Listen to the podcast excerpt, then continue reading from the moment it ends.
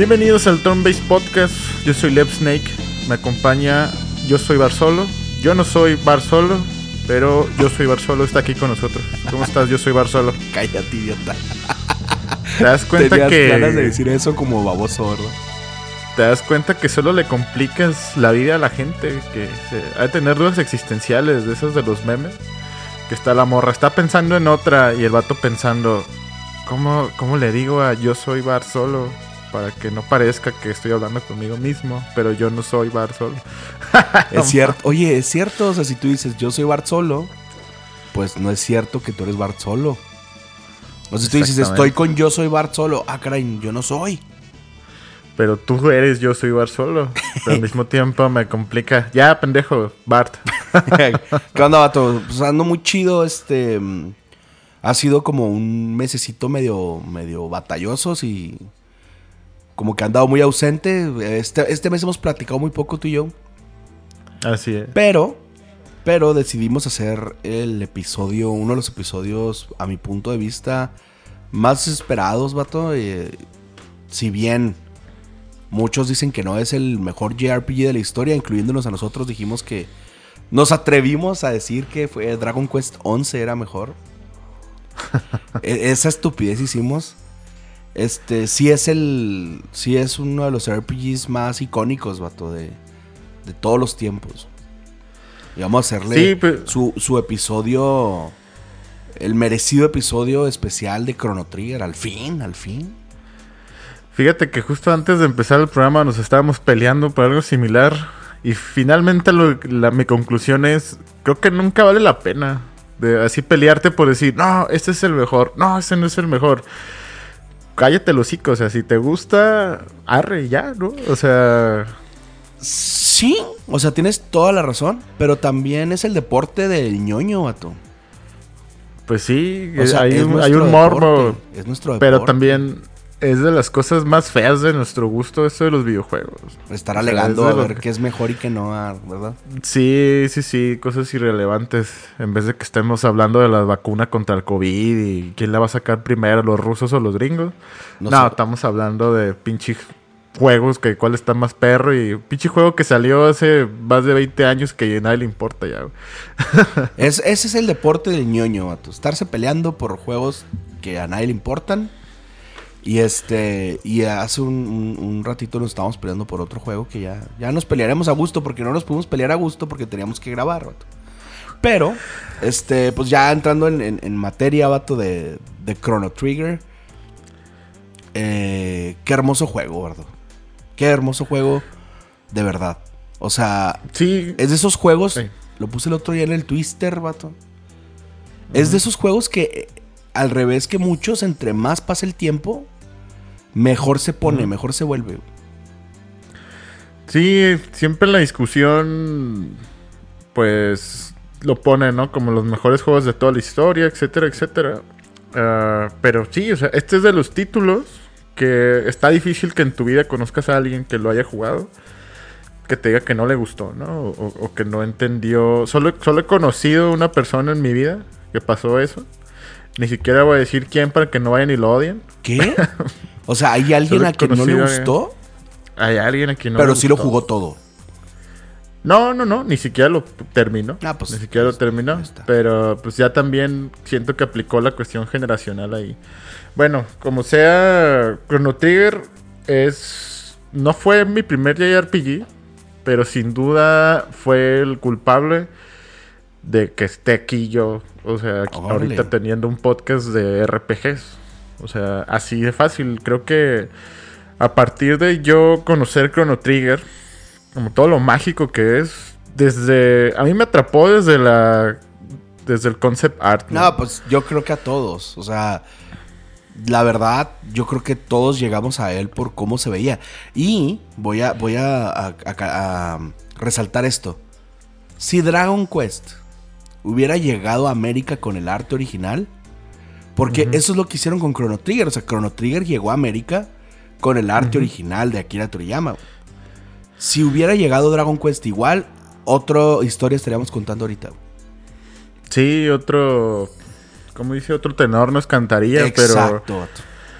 Es lo que yo siempre he dicho, ¿no? Y siempre que, que recordamos esa historia alrededor de Dragon Quest, es, es como que queremos conocer a quién era el brillante trajeado que creía que si le ponías en la portada un juego monas chinas no iba a vender acá en Qué, América. qué- qué idiota, ¿verdad? Por favor. Porque esa era la, esa era la percepción, realmente. O sea, intentaban mostrar en estos artes que era un juego maduro, un juego badass, un juego este, realista, ¿sabes? De cierta manera. Y si le ponías caricaturas o monitos chinos, pues no, o sea, quitaba toda esa esencia. Cuando pues uno de morro era, era lo que tú veías, güey. O sea, el, el- el anime japonés o estas caricaturas. O sea, a ti te mamaba que tuviera mamado que tuviera eso en la portada. ¿no? O sea, claro. Dragon Quest. Claro en vez de los. Dragon Warrior. Ahora, vámonos a Chrono Trigger. Llega, ve- ¿Ves este cartucho de Super NES? Con, con la portada blanca. Y todo el party, bueno, casi todo el party. Ahorita llegamos a ese punto. Pero el party en, en- en la portada y ves estos dibujos de Akira. eh, obviamente había gente que, que decía sus tonterías, porque siempre ha habido gente que dice tonterías. Y había gente que, que decía, no, es que mira que este juego iba a salir Goku y la fregada, ¿no? O sea, todo gira alrededor del arte. El primer acercamiento que tienes es porque los, los dibujos, el concept art es precioso. Y cuando ves esa portada, cuando ves todo el concept art, incluso en la, en la contraportada, en la caja, pues venían este, capturas y ahí veías a los demás personajes. Decías, no sé qué onda, pero ya quiero jugar esto. Sí, de hecho, pues yo no le entré en su tiempo. Es la verdad, ¿no? O sea, es un cartucho que inclusive, pues hoy en día es carísimo el cabrón. sí, no o sea, manches, es carísimo. En el NES, afortunadamente está bastante disponible el juego. O sea, está la versión de 10, que no es tan cara, ya no es un juego barato, pero no es tan cara como la de Super. Está en Android, está en iOS, está en Steam. Tuvo un release más o menos reciente en Steam, creo que hace como dos años. Y la gente, eh, Ah. que hay que decirlo, la gente odia esa versión. Porque Sí, portearon. A ver, tenías la versión de 10, ¿no? Podías portear la versión de 10. Y lo que hicieron fue portear la versión de móvil. Sí, sí, sí. Este, los fans, ¿no? O sea, yo conozco mucha gente que le entró en Steam, no tenía idea de ninguna versión y pues lo disfrutó, ¿no? No es que, no es que esté eh, injugable, pero no, sí no es tienes toda la injugable, razón. es cierto. ¿no? Y la gente muy fan sí, sí se emperró. Oye, a mí me gustaría que habláramos como un poquito de la historia del desarrollo de este juego, ¿no? O sea, el hecho, el hecho también, o sea, ya no, ya no nomás como el producto final, sino que creo que no podemos hacer un especial de Chrono Trigger sin que hablemos, ¿no? Como de todo este mame épico de la creación del juego, ¿no? Porque también, ah, si bien es cierto que es un juegazo y si bien es cierto que el arte conceptual atrae a cualquiera, etcétera, etcétera, la realidad es de que el juego también pasó a ser una joya de culto como es hoy en día por, por toda esta historia, ¿no? Por este famoso Dream Team que se juntó para crear Chrono Trigger, ¿no? Porque el juego salió en 1995, mi Bart, cuando los RPGs o JRPGs estaban en su tope. O sea, Final Fantasy era un exitazo en Japón, en América. Dragon Quest lo estaba rompiendo allá, ¿no? O sea, y todos querían hacer El suyo. RPGs, ¿no? Sí. Todos querían hacer su RPG. Entonces, Square Enix, en aquel momento Squaresoft, pues estaba ya forra- forradísimo de, de lana, ¿no? De tantos Final Fantasy y Dragon Quest en Japón. Mandan a tres chinos a América a hacer un viaje de, de research, de investigación de gráficos eh, de computadora, ¿no? Para sus nuevos proyectos. Esos tres chinos eran este, Akira Toriyama, Hironobu Sakaguchi y Yuji Horii. ¿Quiénes, Que- ¿Quiénes andaban juntos en ese viaje, vato?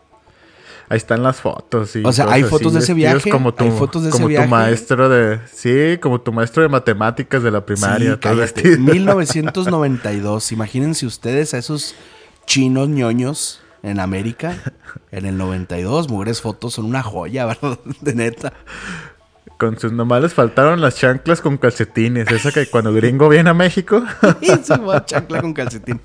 De esa chanca cruzada con velcro, vato. De esa, se cuenta. Ándale. Oye, pues llegan a, vienen a América en ese viaje esos vatos que son, mira, Hironobu Sakaguchi. Yo creo, yo creo que en este podcast todos sabemos quiénes son estos tipos, pero no está de más. Hironobu Sakaguchi, pues es el responsable de Final Fantasy. Yuji Hori, pues ese señor es el creador de. Es el. Es el vamos a decirlo, el. Mi abuelito. El, abuelito de todos. O sea, él, es el creador de Dragon Quest, ¿no? Y Akira Toriyama, pues creo que no necesita presentación ese señor. Pues ya saben, este. Dragon Ball, ¿no? Para qué digo, nombro cosas ahí raras. Entonces, este Mangaka. equipo. Este equipo. vienen a hacer Research America. En el 92. En el 92, o sea. Si el juego salió en el 95, tres años antes, estos vatos estaban fantaseando con hacer algo juntos.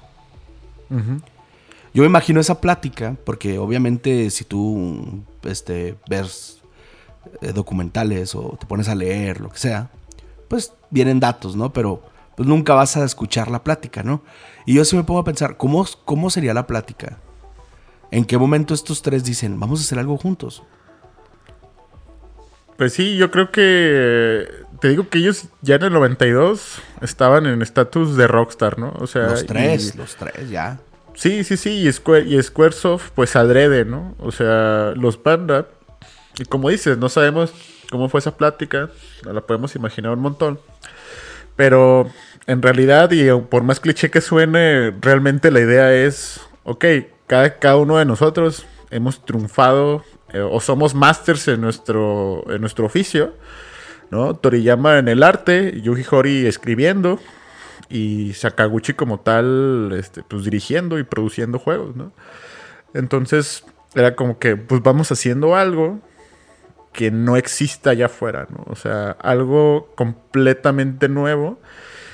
Pero lo único que sabían, y estoy seguro, es que tenía que ser un, un RPG, ¿no?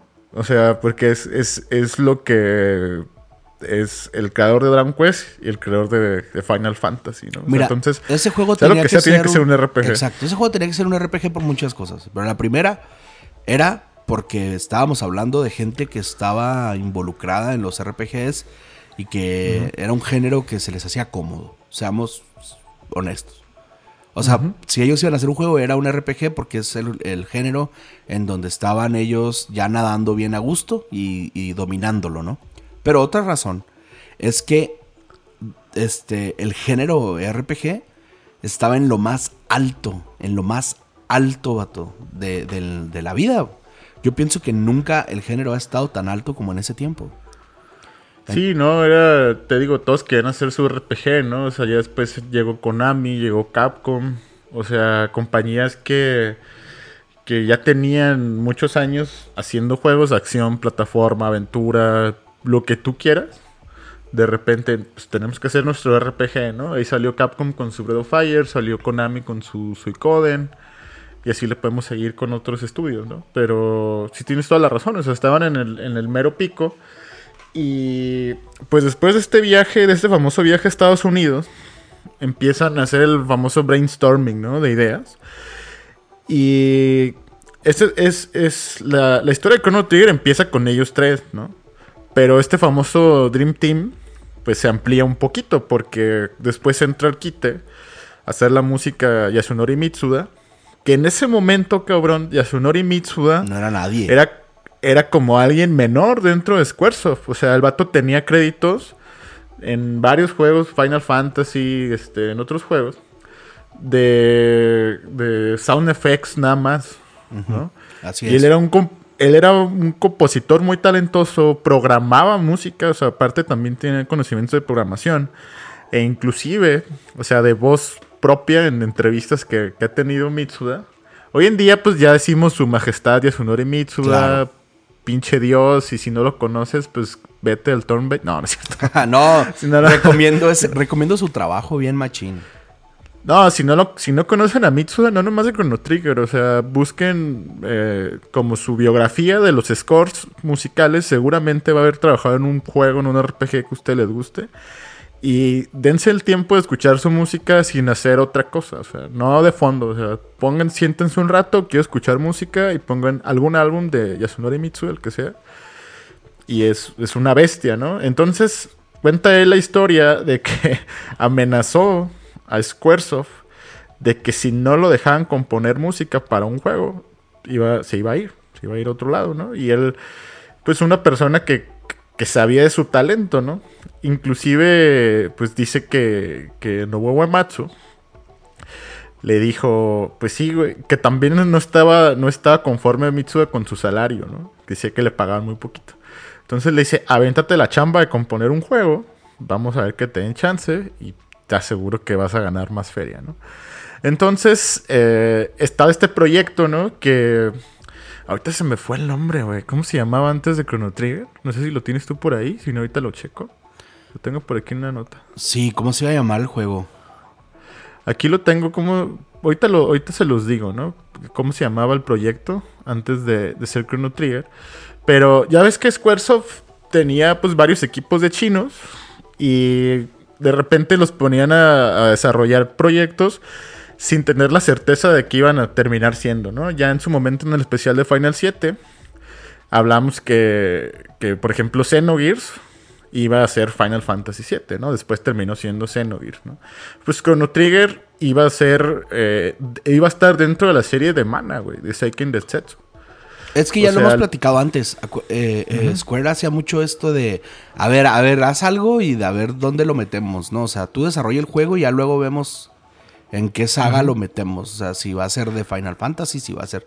O sea, eso hacían, era muy común que hicieran eso con los proyectos. Sí, de hecho, pues esto empezó igual, ¿no? O sea, sabían que, que estaban trabajando, pues, uh, estos tres que mencionamos, pero de, de, entrada estaba pichado para que estuviera dentro de las series de Mana. Después, eh, al mismo tiempo se estaba desarrollando Secret of Mana. Y se está, en, o sea, desde el 92, ¿no? Es antes, pero también Final Fantasy 4. Y ya finalmente no, dijeron, no, esto va a ser algo aparte. Ya, ya sale el nombre de, de, de Chrono Trigger, ¿no? Pero eh, de hecho, la música, ahorita que para terminar nomás esa idea que estamos con Yasunori Mitsuda, pues el Carón empieza a componer uh, varios de los temas ya de la parte romántica, ¿no? Dice que eran, que también quería tener un feeling de música que nunca se había escuchado en ninguna otra parte, ¿no? Él está muy en contacto, que es otro del Dream Team, que es Masato Kato. Ese es, pues, señor. Básicamente es quien escribió la historia, ¿no? O sea, Hori y este Sakaguchi son como que, bueno, vamos a, a, producir el juego, vamos a poner ideas, queremos que se trate de esto. Pusieron inclusive la idea del time travel, que a Akira Toriyama también le mamaba, ¿no? Y tenía que ver con, pues, con todo su trabajo en Dragon Ball, que es una de, de, de las cosas que les fascinaba, ¿no? Estas cosas de, de, ciencia ficción. Dicen que a Masato Kato no le gustaba la idea, güey, del time travel que porque decía que iba a meter un montón de huecos. Es este, que eso pasa siempre, eso pasa con el time travel. Que estaba bien estresado y que no quería, no quería, ¿no? Hasta que finalmente lo convencieron y dice, güey, pues va a ser de esto de time travel, ¿no? O sea, ya tenían un montón de arte conceptual, porque entre Hori, Sakaguchi iban con Toriyama. Decían, mira, güey, queremos, no sabemos bien qué pedo, pero va a ser un juego de viaje en el tiempo queremos una era, pues así en el futuro, una en la prehistoria, una en la Edad Media, ¿no? Ellos le pasaban sus bocetos como si tú y yo hiciéramos un dibujo y ya Toriyama lo adaptaba a su estilo, ¿no? ¿Has visto esos, Aparte, esos dibujitos? No, están bien perros. O sea, o sea tú, ve, tú veías, o sea, he visto arte conceptual de Robo y de Frog uh -huh. y los ves y dices, o sea, obviamente era arte conceptual que no había hecho Akira Toriyama. Así es. Y cuando los ves ya... dices, oye, es que también estaban bien perros esos diseños. No, y si Toriyama es bueno siendo algo, en mi opinión, inclusive mejor que diseño de personajes es diseño mecánico. O sea, todo lo que son naves, ya vamos a hablar de la Wings of Time, Epoch, el mismo Robo, etc. Pero pues ya Masato Kato se convenció, él prácticamente escribió la historia. Uh, Masato Kato es, es, como de los que siento que... Mmm, estoy buscando la palabra que menos valor le dan quizás en el trabajo de Chrono Trigger cuando es probablemente el más importante. Este señor ya, te, ya tiene carrera larga, ¿no? O sea, y es que antes de Chrono Trigger tampoco se le, se le ubica mucho, pero ese güey es el escritor de Ninja Gaiden. Es lo que te iba a decir. ¿Sabes qué Uno pasa con él? Pasa que, este, no le estoy quitando mérito a Masato Kato para nada, al contrario, ¿no? Yo pienso que es de las partes más importantes de por qué Chrono Trigger es lo que es, ¿no? Por su historia. Pero está en medio de gente como Yuji Horii, Hironobu Sakaguchi, Akira Toriyama. Entonces es difícil que reconozcas a Masato Kato en este proyecto por los gigantes con los que está de los que estaba rodeado. Sí, no, o sea, y es que fíjate, exactamente, o sea, lo que es muy importante lo que hablamos hace rato, ¿no? O sea, Hori, eh, Takaguchi y Toriyama, pues ya eran rockstar en esta época y estos vatos, ¿no? O sea, lo que es Mitsuda, lo que es Masato Kato, inclusive en este juego tienen créditos de arte, eh, también Tetsuya Nomura y Tetsuya Takahashi. O sea, Tetsuya Nomura, pues para quien no sepa, ahorita pues prácticamente ya es el rostro de Final Fantasy, el creador de Kingdom Hearts. Tetsuya Nomura actualmente es, es el, el, Akira Toriyama de estos tiempos. Sí, y o sea, pues ¿qué acaba de ser Tetsuya Nomura? Pues acaba de dirigir Final Fantasy VII Remake, ¿no? Kingdom Hearts 3. Eh, Tetsuya Takahashi, pues está ahí con su Xenoblade Chronicles, ¿no? O su Xenosaga, toda la serie de Xeno, ¿no? Entonces, o sea, todos estos vatos trabajaron en este juego, ¿no? Pero pues obviamente los que siempre se roban el reflector, pues son los que ya eran rockstar, ¿no? Inclusive, ya terminando lo de la música, pues este Mitsuda, pues era su gran oportunidad de que le subieran el salario, de que fuera tomado en serio dentro de Squaresoft y de que por fin ya se quitara ese estigma de sound effects y se pusiera a, componer scores originales dentro de los juegos de estos cabrones. dicen que, le, que, que, pasó por un momento de estrés tan cabrón que el vato así chocó, tuvo un choque automovilístico, afortunadamente salió ileso, pero que se quedaba pues ahí en el estudio componiendo noches, ¿no? O sea, sí, hay, hay, hay, o sea, hay leyendas, obviamente, pues yo no lo puedo confirmar, yo no estaba, pero se platica mucho y en entrevistas y todo que este, visitó el, hospital más de una vez por úlceras. Que tuvo broncas úlceras, por estrés, por estrés todo esto. De hecho, de hecho, llegó a tal punto que no pudo terminar eh, el juego. O sea, tuvo que llegar Nobuo Uematsu y, compuso... a, terminar la música. Pero Nobuo Uematsu, vato, eh, hizo 16 temas de, de todos los o sea, de, toda la música de Nobuo Uematsu son 16 temas. De este vato son 50. 50 ah, sí, sí, sí, O sea, Uematsu ya nada más llegó a terminar la chamba, ¿no? O sea, el soundtrack, uh, los que ya conocemos la historia, es. Ok, ¿quién hizo la música de Chrono Trigger? Mitsuda y sí, Uematsu también tiene participación. Y hay otro compositor que nada más tiene una rola, ahorita se me fue el nombre. Y perdone, más bien, el chino Uematsu hizo 14 eh, de, los, de los 64 rolitas que son. 14 canciones. Nada más. o sea, el crédito sí se lo lleva Mitsuda, pero... Qué bueno. Qué bueno que el vato amenazó con irse y le decidieron darle la oportunidad. y lo que a mí me sorprende es que le hayan dado la oportunidad en este juego. Esto me habla de que tal vez el juego no era, no era tan importante para Square. Pues, pues, quién sabe. era una IP nueva, o sea, era una IP nueva, no era un Final Fantasy. Así es, así es, ¿no? O sea, más bien es justo lo que dices, ¿no? ¿no? No, es que no fuera importante, no fuera grande, pero finalmente era un experimento, ¿no? O sea, era una IP nueva y esos güeyes pues ya si hubieras tenido el nombre Final Fantasy, pues pura madre, güey, que lo dejan, ¿no? O sea, dejan a, a Uematsu, ¿no? Este, no iban aquí, si fuera Dragon Quest, bueno, ahí estaba Enix todavía, todavía no estaba la, mancuerna, pero de parte de, Yuji Horii, pues no quitan a, a, tu abuelito Sugiyama, ¿no? Claro. Entonces, es, es, lo mismo, ¿no? O sea, fue su gran oportunidad, sí, un experimento, pero a lo que voy es de que, pues ya su talento estaba probado dentro del estudio, ¿no? E inclusive era como el, uh, ¿cómo se dice? Pues el protegido de Uematsu.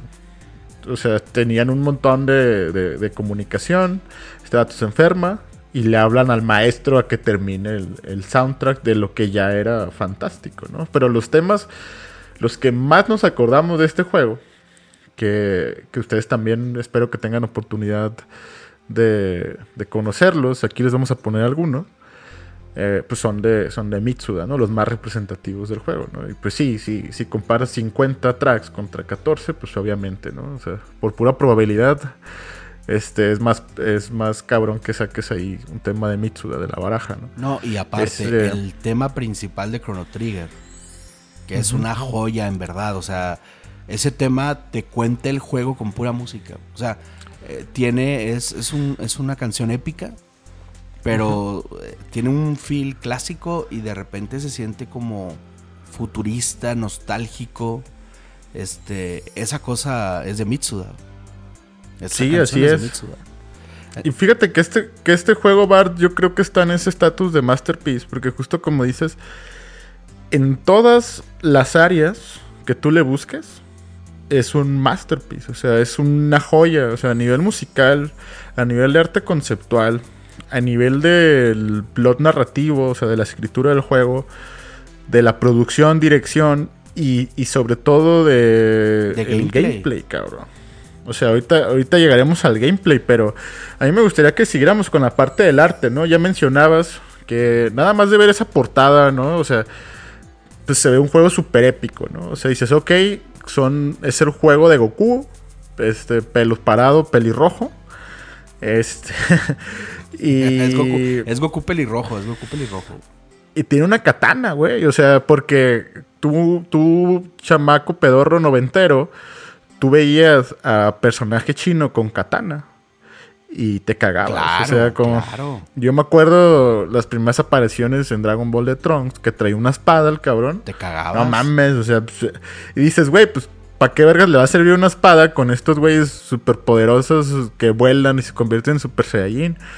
Pero pues tienen ese efecto pues, las espadas. ¿Cómo que para qué? Pues para verte cool. ¿Cómo que qué sirve? Exactamente.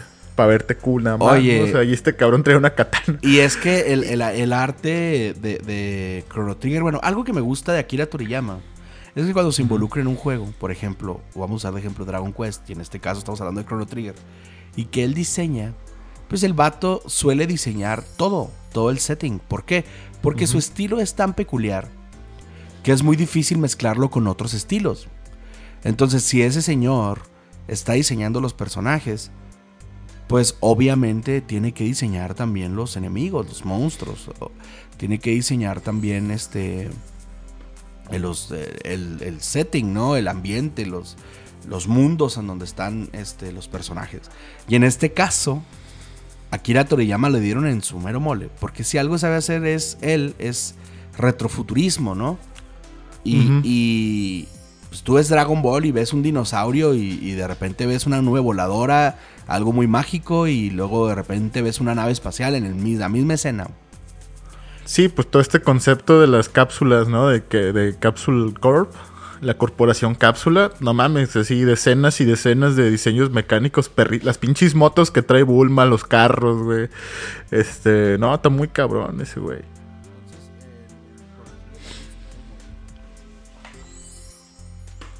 le dan en su mero mole porque definitivamente un viaje en el tiempo entre épocas que se pasaron de lanza, o sea, el juego toca hasta la prehistoria.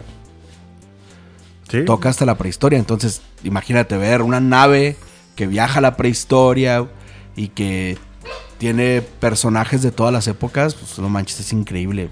O sea, a mí, a mí visualmente me parece sublime. Voy a usar la palabra sublime. Visualmente es perfecto.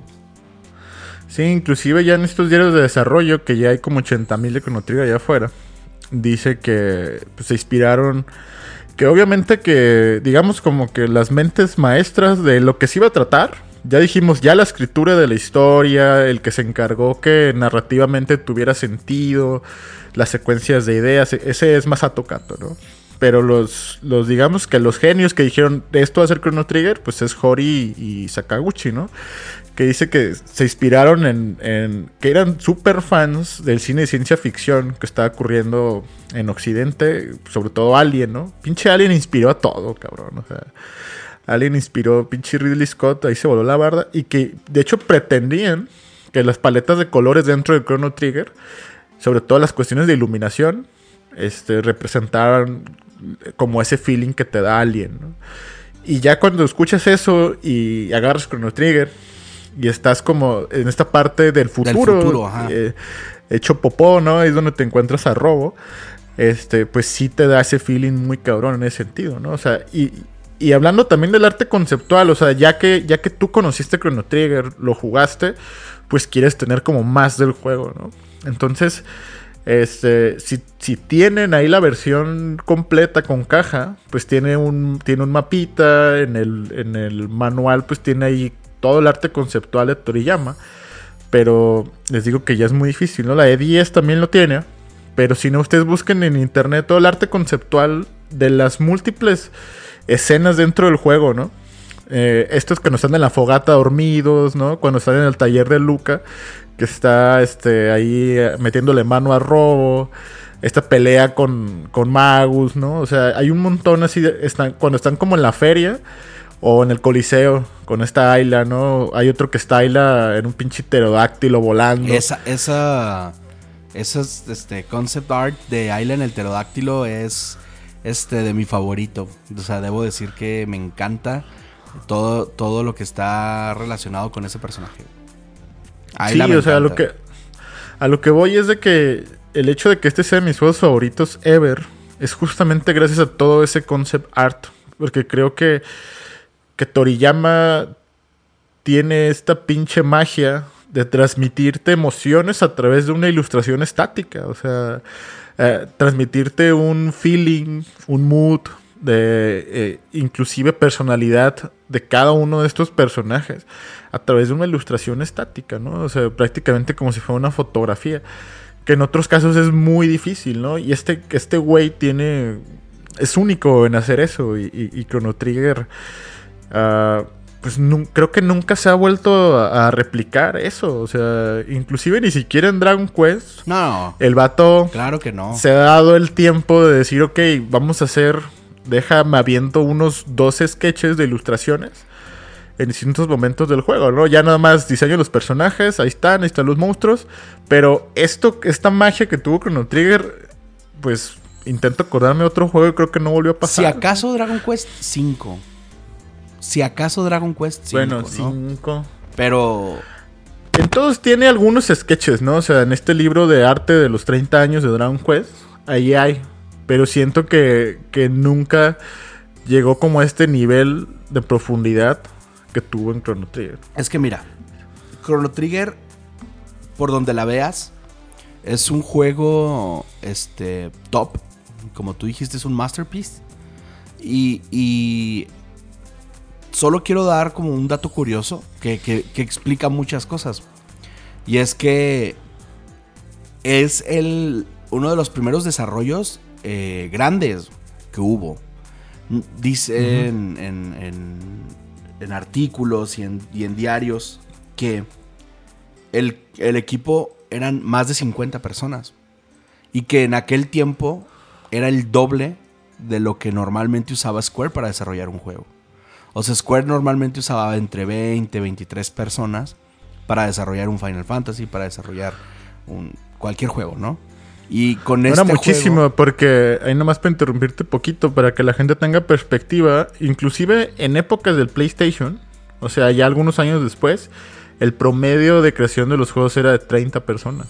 Entonces, en este, ya como dices, trabajaban 50, no mames, era, por eso te, hace rato que decíamos... Colosal. Que no, Ajá, no es que no fuera grande, más bien era un experimento que pretendían que le fuera bien, obviamente, ¿no? Claro, y, ellos también estaban seguros eh, que esta mezcla o esta combinación Yuji Hori, Sakaguchi, Kitoriyama y, y después que tiró paro eh, Uematsu, pues obviamente iba a resultar en un éxito, ¿no? O sea, eh, ellos mínimo en Japón sabían que iban a vender bien, ¿no?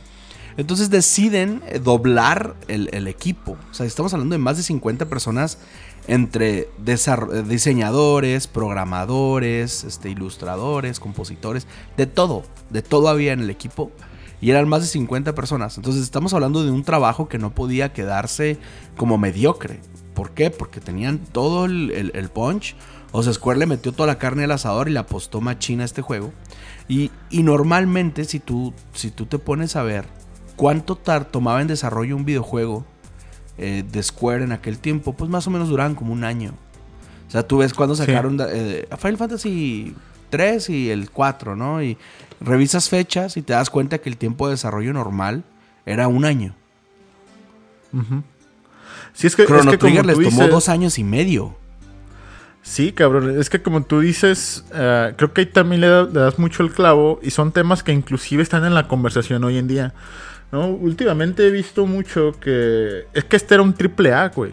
En 1992, Exacto. 93 que empezó el desarrollo. Este era un triple A. La gente se queja mucho ahorita de los reviews de algunos juegos y que si están los sitios comprados y ya hablan de los maletines, etcétera. Pero, ¿cómo puedes? es- Pero un juego que es un triple A, cabrón, con la lana que está metido, la gente que está involucrada, está muy difícil que un juego así sea mediocre. O sea, ¿sabes? O sea, el juego va a ser bueno, ¿no? Quiz- quizás no llegue a, a puntos de masterpiece, quizás en cuestiones de historia tenga algunos bugs, ¿no? Algunos pr- problemas de texturas. Pero desde el budget que traen esos juegos, está difícil que, que al final el producto, en cuestión de números, pues tenga menos de un 7, ¿sabes? Claro, Este- no puede este- ser malo. Exactamente, o sea, es- es- y es algo como que nos cuesta agarrar el 20 de ese tipo de cosas. Entonces, Chrono Trigger era un triple A en su época, como dices, desde el budget, la gente que está involucrada, el número de personas, ¿no? O sea, cuidando cada detalle del juego, eh, lo ambicioso que fue, o sea, el, el juego tiene 12 finales, ¿no? 12 finales. O sea, Eh, eh, mm, vamos a decirlo así. El juego está diseñado de una forma en la que no se volvió a diseñar un juego. O sea, hasta la fecha son pocos los juegos que yo veo que tienen un diseño tan complejo como Chrono Trigger. ¿Por sí, qué? ¿no? Porque O sea, tal es- vez ya no es costeable, tal vez no es costeable di- diseñar algo así, pero este era un capricho de estos tres, del Dream Team, y tenía que ser perfecto. O sea, si, si en algún punto Yuji Horii y Sakaguchi iban a trabajar juntos, digamos que Chrono Trigger es Dragon, Dragon Fantasy, o sea, es, es la, la mezcla de Final Fantasy con Dragon Quest y tenía que ser perfecto. ¿Por qué? Pues porque venía, eran dos grandes de dos empresas distintas que habían creado dos joyas eh, que son ya patrimonio de Japón, ¿estás de acuerdo? O sea, son casi el himno nacional de esos vatos. Entonces, tenía que ser, ser bueno y cuando Square dice, ok, vamos a doblar el equipo, ahí si te pones a analizar, dices, ok, venía, venían en serio y venían con todo y sabían que, que este juego tenía que, que ser perfecto. Y eso es lo que estaban buscando. Así es, o sea, estaban buscando perfección en este juego. Y creo que, bueno, yo no creo que existan juegos perfectos, pero si tuviéramos que meter algunos en la conversación, Este este, es- sin duda sí, es de los más cerca, de los que más cerca están de la perfección. Mira, ¿no? si vamos a hablar de Chrono Trigger como un, un RPG y en los puntos en los que te fijas es como diseño de personajes, perfecto. Gameplay, perfecto. Música, perfecto. Historia, perfecta. ¿Qué pero le pones a Chrono Trigger? No tiene. O sea, hay alguien que le gustan los, los RPGs y dice que Chrono Trigger no le gusta, está mintiendo. O sea, no es cierto, no existe esa persona. Es en serio, Sí. es en serio, es como, Sí, sí, como si fueras plataformero y dijeras que Super Mario Bros. 3 es basura. Es como, por favor, no es cierto. Suena muy, suena muy radical, pero tienes toda la razón. Pues o es sea, que eh, cuando alguien te diga que no le gusta Chrono Trigger, alguien que sí le gusta el género, y que te diga Ajá. que no le gusta Chrono Trigger, pues le puedes preguntar, a ver, ¿Por qué? ajá, dame, dame una razón. Y yo sé que sacar, eh, eh, eh, no más, pues, por- Pues es que- especial. Pues es que le falta historia. Es que fíjate que acabo de ver un artículo en Wikipedia 12 finales, dice- Lex. ¿Qué historia le va a faltar, por favor? Dice, dice que necesitas tener una secuencia de pico, meseta, valle, donde los picos... re- y así se ponen a Sí, mamar, no, güey. o sea, el hocico. de- terriblemente de cómo tienen que ser una... No, y este juego pues tiene pedazos muertos. Así que no mames. O sea, también estamos hablando, seamos honestos, ¿no? Las historias normalmente en estos años no eran tan complicadas como ahora. Sí, la, la historia de Sí, Dragon no. Quest 1 es como, ay, este eres el elegido y, y tienes que ir a matar al, al señor oscuro. Ay, ya lo mataste, se acabó. O sea, esas eran las historias de, de antes, de los, de los juegos, incluso en los RPGs. Eran muy simples. Y llega Chrono Sí. Trigger con esto y te quedas como, espérate, o sea, ¿qué, qué estoy jugando? O sea, obviamente si tú cuentas la historia así rápido, pues dices, ah, es una historia me, ¿no? Pero el cómo te la contaron mientras lo estabas jugando es increíble. O sea, yo, yo no recuerdo algo similar en, en, aquel tiempo. No, y es que fue el momento, justo como dices, de que los scripts de los videojuegos pasaron de ser 50 páginas a 500 páginas. Hoy en día ya hablamos de scripts de 1200, ¿no? Etcétera. Depende del juego, ¿no?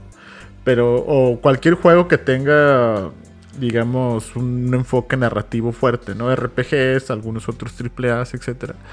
Pero sí tienes toda la razón. Este, no sé si quieres hablar un poquito más de cuestiones del desarrollo o ya nos metemos de lleno.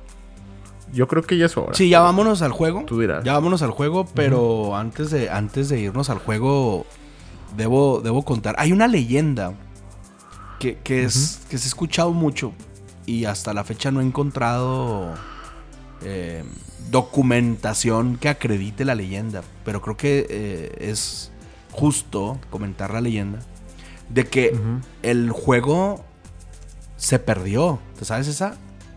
No, eso no, me acuerdo. Hay una leyenda que dice que los archivos del juego este, se perdieron en algún punto. Ah, ya terminado el juego. Sí, que estaba ya casi terminado y se perdieron los archivos.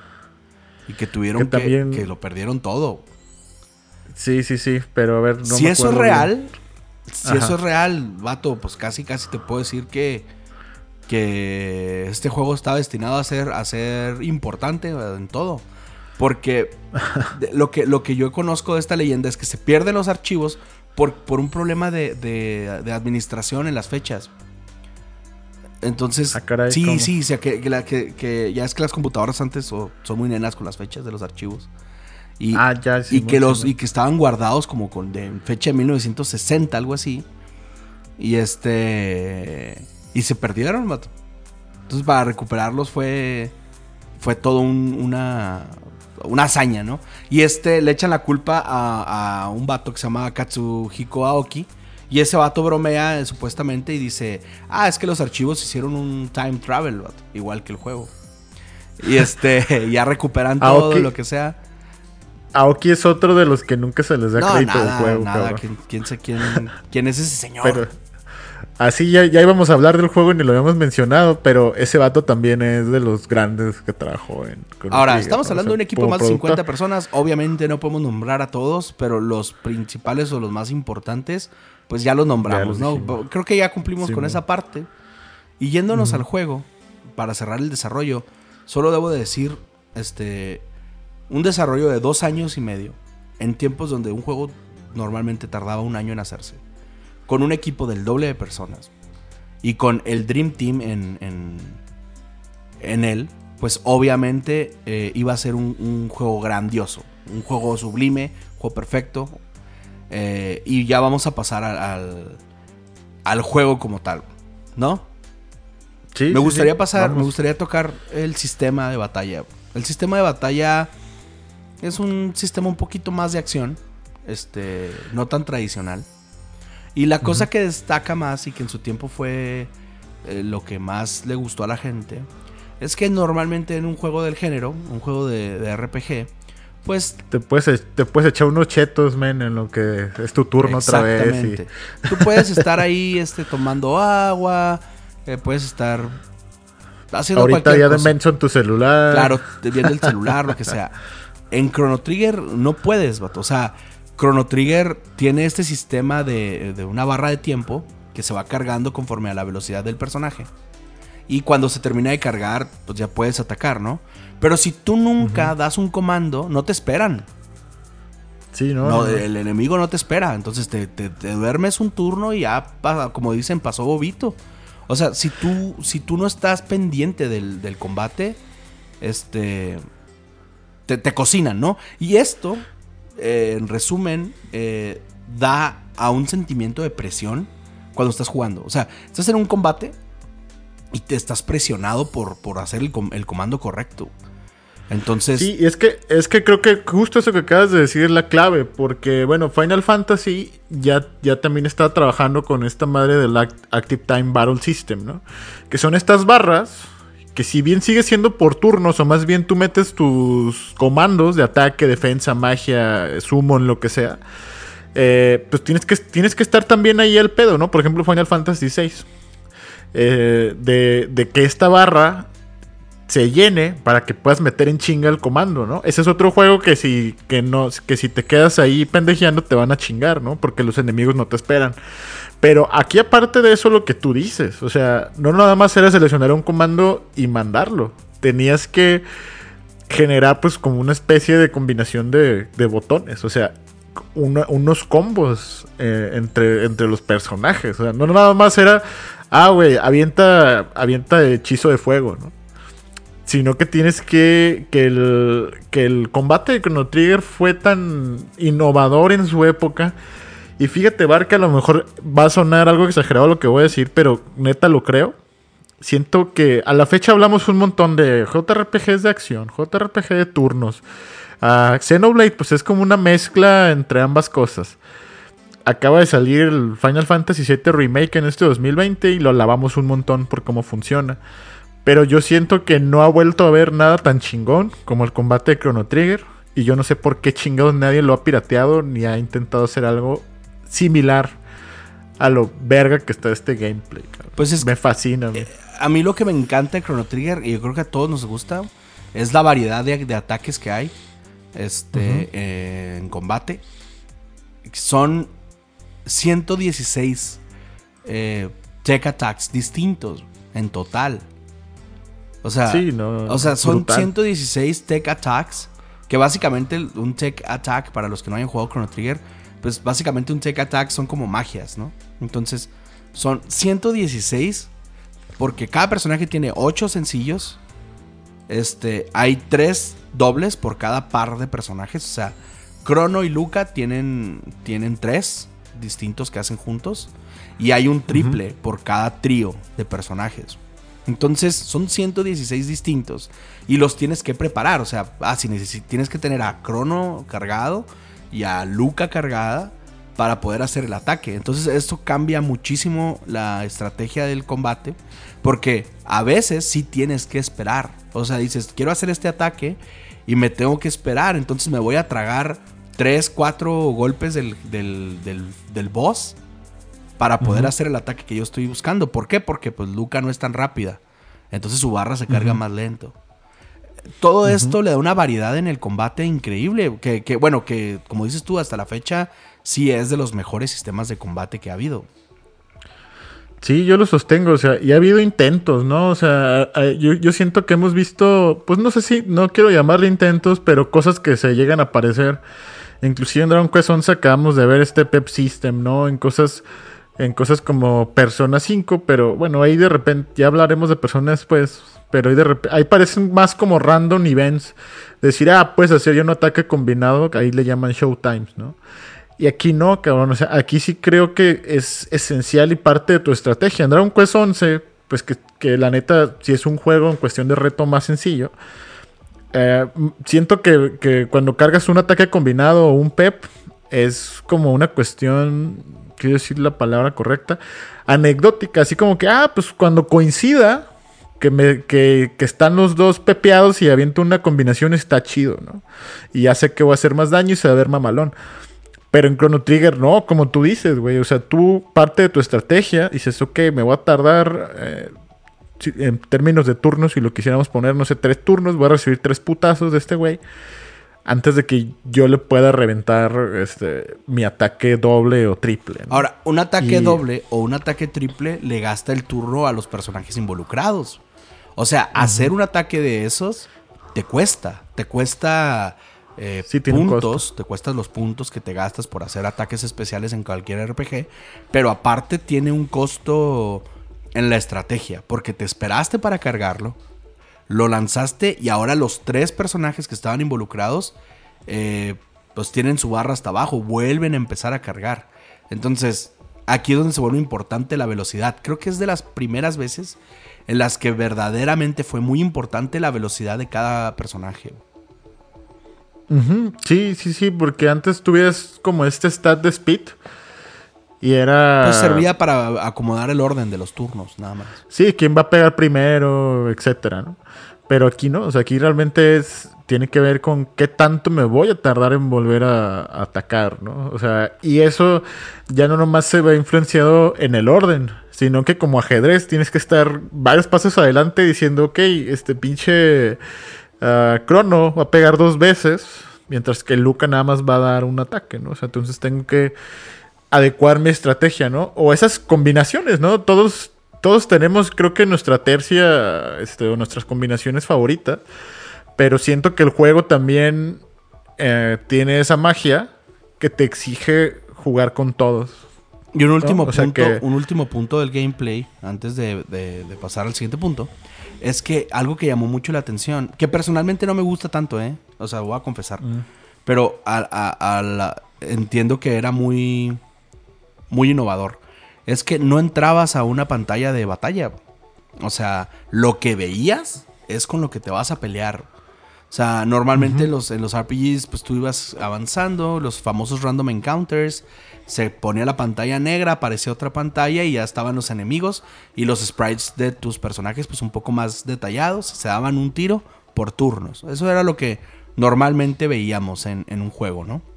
Y en uh -huh. Chrono Trigger no fue así. En Chrono Trigger teníamos este, una pantalla, iba caminando tus personajes veías este, tres enemigos y esos tres enemigos era con los que te ibas a pelear.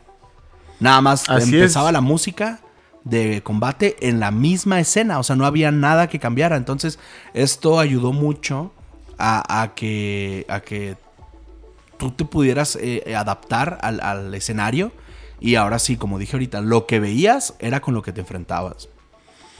Sí, era lo que hoy en día llamamos pues una cuestión más inmersiva. Ajá de que no tenías como un periodo de transición que te sacara de la exploración a, y te metiera dentro de un combate. Te ¿no? soy honesto, tal vez puede ser por uh, porque pues jugué muchísimo juegos antes que Chrono Trigger, que a la uh -huh. fecha yo sigo prefiriendo eh, la pantalla de batalla. Incluso Dragon Quest 11, eh, que es el juego RPG clásico más nuevo que tenemos, por eso lo estamos nombrando tanto. Dragon Quest uh -huh. 11 tiene esto, o sea, te cambia a una pantalla de batalla y me gusta, a mí me gusta eso, pero entiendo lo complicado y lo, lo ambicioso y lo innovador que fue esta, este estilo de combate que adoptaron en Chrono Trigger, que incluso me gusta mucho, no estoy diciendo que no me guste, o sea, simplemente prefiero las pantallas de batalla. Ya, a mí también me gustan las pantallas de batalla. El único problema que tengo es que a veces, depende del juego, en algunos dungeons, y cuando los random encounters sí, son muy seguidos, te pierdes. Terminas el combate que duraste, no sé, 3, 5 minutos, y sales para dónde iba. Sí pasa, Arriba, es un problema. para abajo. Sí, sí, sí. o cosas como Fantasy Star, ¿no? Pinches dungeons todavía más cabrón. Hola, los 3 dungeons del primer Fantasy Star te pierdes. Y, y, y, como, como no tienes un punto de referencia real, este, cuando vas, cuando te peleas, eh, porque cambia la, un poquito, no cambia la, la, pantalla, sino que se pone el personaje así atraviesa la mitad de la pantalla y cuando terminas ya no te acuerdas. Lo que yo recomendaba hacer en, Fantasy Star es tener un cuaderno, ¿no? Y cada que entrabas a un 3 dungeon, agarras una hoja nueva y conforme ibas avanzando ibas rayando en el cuaderno el camino para que no te regresaras. Sí, sí, sí, como pues ahí vas, vas creando el laberinto, ¿no? El que siempre pongo de ejemplo para esto que quiero decir es Xenogears. Ese maldito dungeon de las alcantarillas. No mames, y los últimos ya también. Cada que entras un random encounter y sales. No, yo casi casi tenía que anotar, güey, ibas hacia la derecha, o ibas hacia arriba, ibas hacia abajo. Claro, no sabes para dónde pegados, ajá. Y acá no pasa eso, cabrón. acá es muy raro que te pierdas en un dungeon por este motivo. Otra cosa que uh -huh. me llama la atención de Chrono Trigger es que el overworld no es este, tan importante. Chrono Trigger tiene overworld pues porque tenía que tenerlo. Porque, Diga, porque RPG. Exacto, no pero el, el, el, overworld no estás en peligro. O sea, tú vas de un punto A a un punto B por el overworld y no pasa nada, no te van a atacar, nada. O sea, eh, Chrono Trigger está más bien en, en escenarios, ¿no? O sea, tú avanzas hasta un lugar le presionas, ves, un, ves un, los personajes así diminutos y es como uh -huh. más simbólico, ¿no? De, ah, viajaste hasta acá, ¿no? Que eso bien pudo uh -huh. haber sido una pantalla. y, seleccionar a dónde vas y fast travel. Pero decidieron hacerlo así para que tuvieras el feel de aventura más clásico. Pero realmente el overworld no es importante. Lo importante son cada locación. Porque este es el siguiente punto que voy a decir. Los detalles del juego en cada locación son impresionantes. O sea, el ejemplo que yo uso es. Este, no sé si te acuerdas que Robo se queda a ayudar a restaurar. Una de las shrines que, que Robo se queda a ayudar a restaurar. Y cuando vuelves al presente, te encuentras a Robo abandonado, ¿no? Lleno ahí de, de, de, tierrita. De... Sí, sí, sí. Y, esos detalles que tiene el juego son, al menos para mí, son, son detalles que hacen el juego muy rico de jugar. Sí, el, juego se toma muy en serio, ¿no? Esto, esta cuestión del, del time travel. Creo que eh, hablar de la historia a profundidad es muy ambicioso, ¿no? Nos llevaría cuatro horas, así que no, vamos, no, lo vamos, no, lo vamos, a hacer. No lo vamos a hacer. Nada más como que hablar dentro de este setting en el que pues ya mencionábamos, ¿no? Además creo que quiero pensar que la mayoría que nos escuche ya de haber jugado el juego y, más bien que sea una experiencia que los vaya llevando ustedes, ¿no? Recordar, ¿no? Este, inicias como en esta época, pues es que la época de estos güeyes, según, teóricamente, no, pues todavía sigue siendo medieval, ¿no? Aunque viajas todavía al pasado, una época medieval, medieval, con caballeros, etcétera. Más bien como que estás, digamos, en una época medieval y viajas al pasado con ancestros, ancestros de dos generaciones atrás, ¿no? Algo es que es, es atemporal el juego. O sea, realmente estamos hablando de un planeta que no es el planeta Tierra y entonces en este presente, que es en el año 1000, eh, del, tiempo de ellos, el, en este presente, pues hay tecnología. O sea, bien vemos en la primera escena del juego es la feria. Y en la feria Luca está presentando un teletransportador. O sea, están hablando de que están adelantados tecnológicamente. Pero, este. El cómo ves que está hecha la. La. La. Ah, se me fue el nombre la economía del juego, este, pues están en una monarquía, en un reino, todo esto, pero tienen tecnología. Sí, sí, sí, y, bueno, para no clavarnos ahí, nada más ahí me desvió un poquito, perdón, pero estas épocas distintas que visitas, pues ya es el futuro, que muy temprano en el juego, bueno, temprano me refiero como unas 5 horas, eh, viajas primero con tus ancestros, ¿no? Todavía en esta Edad Media. Luego viajas al. Este, regresas al presente. Es cuando esta escena también de las más épicas, ¿no? Que, a Crono lo acusan de haber raptado a esta Marley. Y lo, lo sentencian a muerte, güey. Esa escena del juicio está muy cabrón. Son de las cosas que más me acuerdo del juego. Este. Porque eh, es justo lo que hablabas, ¿no? Visualmente me parece impresionante. O sea, decir, güey, este juego es de 1995. O sea, tu cerebro obviamente construía todo e intentabas imaginártelo en una cuestión realista. Pero se ve muy cabrón, o sea, como esta profundidad, como están los jueces así en estos balconcitos, ¿no? O sea, como que toda la corte ahí juzgándote, pinche crono ahí amarrado, sometido. Está muy perro, ¿no? Ya te meten a la cárcel, ya nomás estás esperando, pues, que te cuelguen a tu sentencia y, te rescata esta Luca y Marley. Y es cuando crean otra vez, usan este portal, viajan al futuro. Y ya es un futuro posapocalíptico, ¿no? Es, donde es un futuro totalmente distópico, donde todo está este, horrible, no hay comida. O sea, visitas la aldea o los pueblos que viven en domos. Y, a mí lo, que, lo, lo primero que me llama de estas situaciones es que la gente te dice, no tengo comida. O sea, no hay comida. Sí, está muy cabrón. O sea, realmente a mí hasta la fecha yo lo sigo considerando algo muy impactante. Y a pesar de que lo he jugado infinidad de veces, eh, me sigue como que dando un feeling muy personal, ¿sabes? O sea, de que el juego te hace que te la creas en términos de decir, tenemos que salvar el planeta. O sea, tenemos que evitar que pase esta catástrofe, ¿no? Porque vienes de, de una época en la que están todo, todo verde, todo bonito, todo, este, todo felicidad, y llegas a un planeta en ruinas, como tal, ¿no? O sea, en el, en el futuro. Y desde ahí como que el juego te va enganchando, pero nuevamente con la música, con el escenario, es la cuestión de arte, etcétera, ¿no? Y lo también que está escrita la historia, ¿no? O sea, la idea de este robo, que es este, pues yo creo que de los personajes favoritos de muchos. Tradicionalmente en los especiales vamos, el bar y yo vamos a hacer nuestro, nuestro ranking de nuestros personajes favoritos de Chrono Trigger. Como siempre. Pero eh, está con esta magia, ¿no? Ya después de este futuro di- distópico, pues descubres a la amenaza que, que fue lo que ocasionó que el planeta se fuera a la chingada. Y ya descubres a la amenaza de Lavos, ¿no?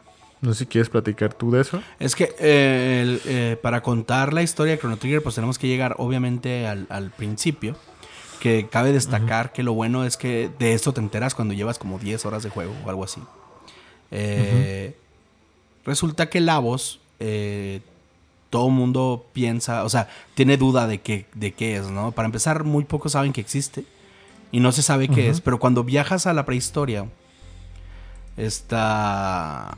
Hay un personaje ahí que se llama Ailia, que ella de- descubre que viene, que hay un, un objeto que se está acercando a la Tierra, que es como una estrella, un meteorito, y eh, hasta esta parte dices, ah, la típica historia del meteorito que va este, a extinguir la vida, ¿no? Pero ya después te enteras que ese, ese meteorito, pues no era un meteorito, era un alien, una forma, era un alienígena. Alienígena. Ajá, que, que pues, lo que hace es que llegan los planetas estrella, se alimenta de la energía del planeta, luego se reproduce y va a más planetas para hacer lo mismo, ¿no? Es como una especie de enfermedad de los planetas del universo, básicamente. Es pinches. Es el de Dragon Ball. Ándale, digamos. Es, es- es- es eso, ¿no? Entonces, ese, ese señor es Lavos, porque pues lo bautizan como Lavos. Realmente no es el nombre del personaje, pero en este planeta le pusieron Lavos. Así se le conoce. Entonces, es ese evento en la historia que, como tú dijiste, si nos metemos en rollos de historia no vamos a acabar nunca. Eh, este, ese evento de historia cambió por completo eh, la forma en la que empiezas a ver la historia. O sea, hasta este punto tú crees que estás peleando contra algo. Y luego te, la, te hacen el primer plot twist y es como, ah, caray, espera, todo es distinto, ¿no? Y, este, Sí, y y- todo el juego, como es de viajes en el tiempo, está lleno de plot twists, vato. Sí, de hecho, pues como todo buen JRPG, el, inicias generalmente, pues tu protagonista y uno o dos personajes que uno suele ser tu amigo de la infancia, aquí se cumple, que ese es esta Luca, que al, al mismo tiempo suele ser ese tu interés romántico, pero aquí no, ¿no? O sea, conocen a la princesa esta Marley y ya están esos tres en la party, ¿no? Luego viajas al futuro, ya unes a Robo, luego ahí viajas a la a la a la prehistoria y allí eh, encuentras a Ayla, ¿no? A Frog es en la Edad Media con los ancestros de esta de Marley, de la princesa Nadia, etcétera. Este, ya después hablaré, ya ya no es spoiler nada de eso, ¿no? Yo creo que ya lo de Magus, etcétera. Mira, a partir. Pero- Mira, vamos a poner. Vámonos una rolita. Aquí va una rola. Y a partir de esta rola ya nos vamos acá con spoilers bien, bien fuertes para poder hablar de. por si alguien Sí, no lo ha sí, sí. A partir de aquí ya viene spoiler fuerte. Entonces, dele.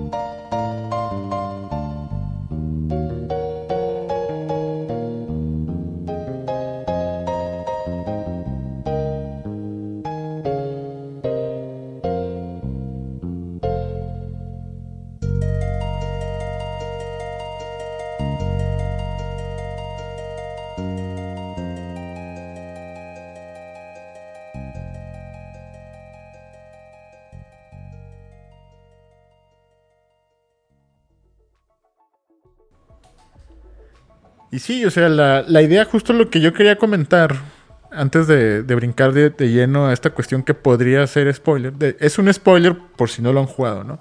Pero siento que también tiene esta situación de que obviamente vas, vas recolectando personajes a tu party y desde, desde su trinchera, desde su época, desde su punto en el tiempo, pues todos tienen intereses de salvar al planeta, ¿no? De que no se vaya a la chingada. Eh, a pesar de que uno está en la prehistoria, otros en la Edad Media, otros en el futuro, etcétera, agarrar información de ahí para regresar.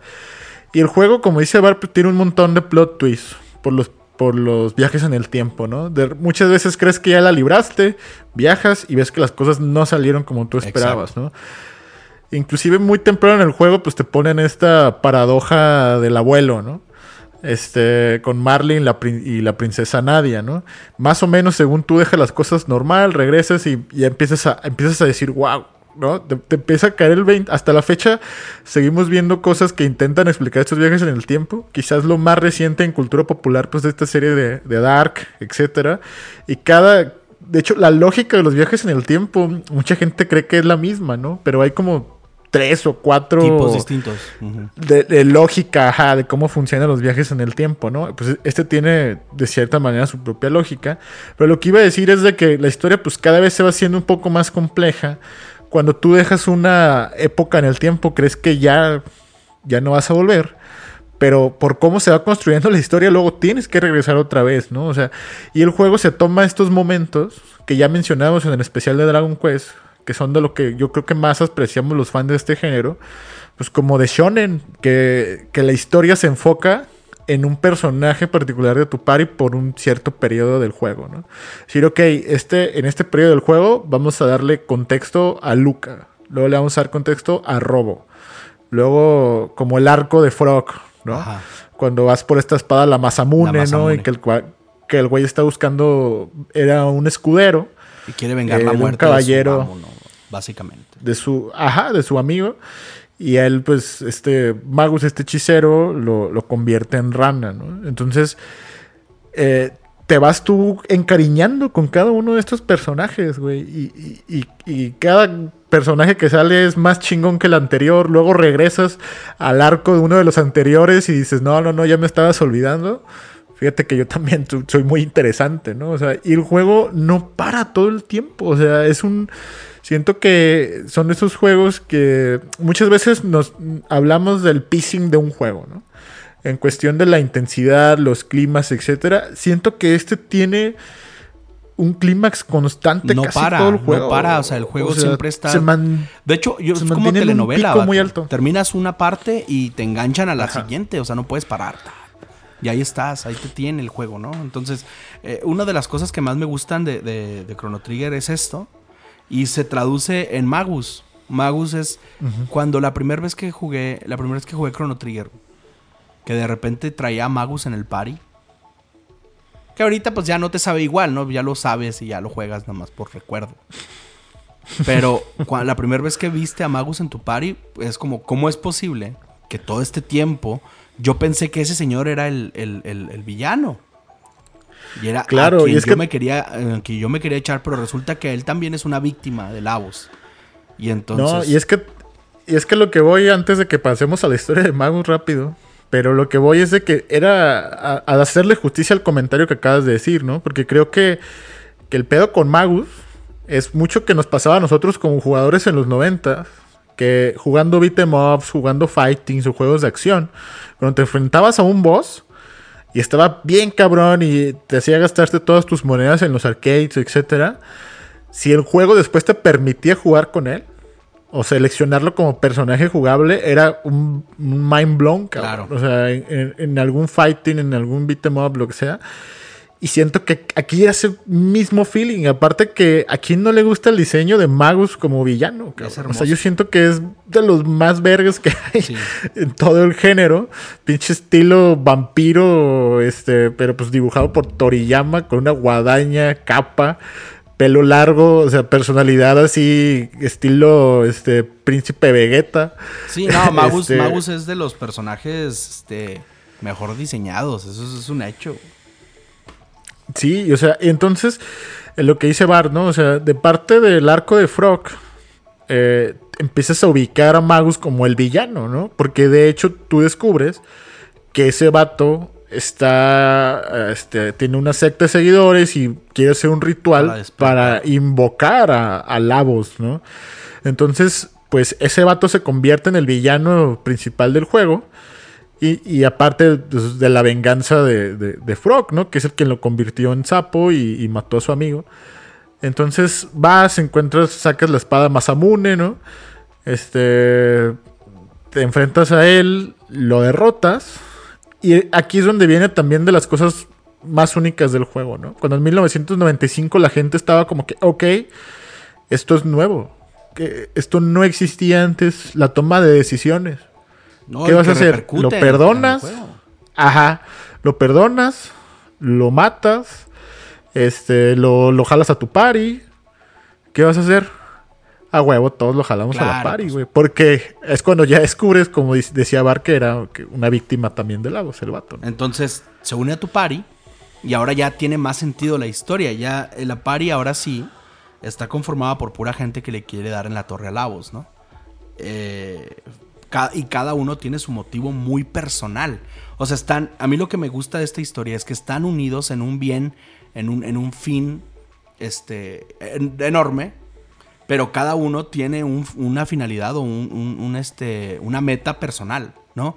Como Frog quiere matar a Lavos, sí, porque pues es que se está comiendo el planeta. Pero pues yo soy un personaje pequeño en un universo enorme. Y la verdad es que mi intención es vengar a mi amigo, ¿no? Y entonces, por eso anda buscando este, matar a Magus, ¿no? Y Magus quiere terminar con Lavos porque, pues, este, terminó con su familia, ¿no? Básicamente es eso. Entonces, cada uno tiene una- un motivo distinto y, y eso hace muy rica la historia. O sea, Chrono Trigger eh, destaca por, por la historia en general, pero la historia de cada personaje también se vuelve muy importante para el juego. Entonces, es imposible que tú a los personajes los veas como objetos de combate nada más, como pasa muchas veces. Sí, sí, sí, es, es algo sin, sin precedente, ¿no? En ese es- Hablando en 1995, ¿no? Y, y, hasta la fecha siento que es de las historias más ricas, ¿no? O sea, siento que cada vez son menos los juegos que toman esos riesgos de tener finales múltiples. Como que hoy, hoy se toma mucho esta bandera de decir, no, queremos tener un compromiso narrativo, esta es la historia que tenemos que contar y ahí está, ¿no? Pero la neta es de que siento que a los jugadores nos sigue importando, o al menos yo hablo por mí, quisiera más experiencias en las que mis decisiones sí afecten directamente en la historia, ¿no? Hubo estos intentos de juegos de Telltale Games, de que tomadas decisiones, inclusive Mass Effect, ¿no? Mass Effect lo hace muy bien, ¿eh? Afectan en el desarrollo de la historia, pero finalmente de trasfondo tú tienes, tú tienes un lore y unos resultados, desenlaces, pues más o menos establecidos. ¿no? Mass Effect siento que es de los que mejor los, hacen. Algunos te venden la ilusión, como los juegos de Telltale. Al final dice, aquí, en esto se va a acabar y en eso se acaba. Hayas, hayas decidido lo que hayas decidido, ¿no? Pero en este no. O sea, en este, desde esas tomas de decisiones, el juego tiene un montón de rutas distintas de terminar el juego, ¿no? Que todo depende. Tú te vas a ir dando cuenta, eh, mientras vas haciendo estos viajes en el tiempo, eh, de repente llegas a una, a una zona que se llama el fin del tiempo, ¿no? The End of Time. Te encuentras este personaje llamado Gaspar. Que ese ya nada más como dato curioso, inicialmente en los bocetos de arte conceptual iba a ser un personaje jugable, ¿no? Sí. Ya dicen que muy temprano en el desarrollo lo cortaron y es como este señor que está ahí en el hub este, del fin del tiempo que te va guiando, ¿no? Y de ese hub pues, saltas a las distintas épocas del tiempo. Eventualmente encuentras a, la, nave llamada Wings of Time, Epoch para los compas, que es con la que ya puedes viajar a placer sin tener que ir al hub de, de End of Time, ¿no? Y, y, ya me perdí, güey. ¿Por qué estaba hablando de esto? pues por gordo, ¿cómo que por qué? Es que te me quedé viendo, güey. Estabas así como muy. Yo bien atento, muy atento a ver qué ibas a decir. sí, yo también, güey. Pero perdí mi hilo de pensamiento. La verdad es que solo querías decir que Gaspar era un personaje jugable y siempre no. Por mencionar esa mamada, güey, me perdí lo que quería. Oye, pero bueno, para volver. Chrono Trigger tiene personajes, tiene historias, tiene mundos, ambientes, épocas y hacer, hacer que todo eso tenga sentido eh, desde el punto de vista de gameplay. Tiene sentido en el arte, en la música, en, los diálogos, en cómo hablas con las personas, qué situaciones está viviendo cada época distintas, qué problemas tiene cada época. Porque hay un, ah, aquí hay hambre, es el futuro y es postapocalíptico, tenemos hambre, ¿no? Y luego viajas a la, a la, a la época de los Middle Ages, a medieval, y, y el problema, pues, una, perdón, una guerra, ¿no? O sea, ah, estamos en guerra. Los reptiles. Entonces, cada época tiene sus problemas eh, bien definidos y, la aventura cambia, ¿no? Pero para no alargar tanto esta parte, porque sí, neta, tienes razón. O sea, hablar de la historia de Chrono Trigger es como... No acabar. No vamos a acabar. No vamos a acabar. Es, eh, es cierto. Entonces, déjame lo digo. A mí lo que me gusta es que Crono y su y Luca y Marl, que son los tres primeros personajes, eh, si ellos viajan, eh, perdón, si ellos no viajan en el tiempo al pasado, ellos hubieran muerto más o menos en el año 1090, no se hubieran enterado de la existencia de Lavos, no les hubiera pasado nada. Eh, el mundo, pues para ellos se acabó, se murieron, viejitos, se casaron, lo que sea. Y ya, ahí queda la historia de un personaje común como nosotros, que muy probablemente este, nos pasa igual, ¿no? Problemas del futuro no nos vamos a enterar porque nos vamos a morir. Pero como este accidente de viaje en el tiempo, al pasado, hace que estos, nuestros héroes tengan este interés por salvar el planeta, que los lleve a viajar en el tiempo entre milenios y, o sea, milenios, porque viajan al futuro, muy futuro, y luego, que le llaman el Day of Lavos, ¿no? El día de Lavos, que es el, el día del fin del mundo en 1999. O sea, esos vatos estaban tocando este tema así como en el año 2000, ¿no? Eh, que va a ser el último año, el 99. Ya, ya tú sabes que en aquel tiempo la gente estaba trabada con el, año 2000 y todo esto. Y en ¿A poco, no tenías, ¿A poco no tenías miedo en el 31 de diciembre de 1999? Un bar de 10 añitos. Cuando iba a ser el 2000, pensabas que se iba a acabar el mundo. La El verdad. Y2K, ¿no? O sea, todo este coto del Y2K. Se va a acabar el mundo, mi compu ya no va a jalar. Oye, y este. Oye, ya me, acordé, ya me acordé lo que estaba diciendo. Es que estaba diciendo, bueno, y hace, hace resonancia con lo que dices. O sea, de, estábamos hablando de cómo lo que haces va a desembocar en alguno de esos pinches 12 finales, ¿no?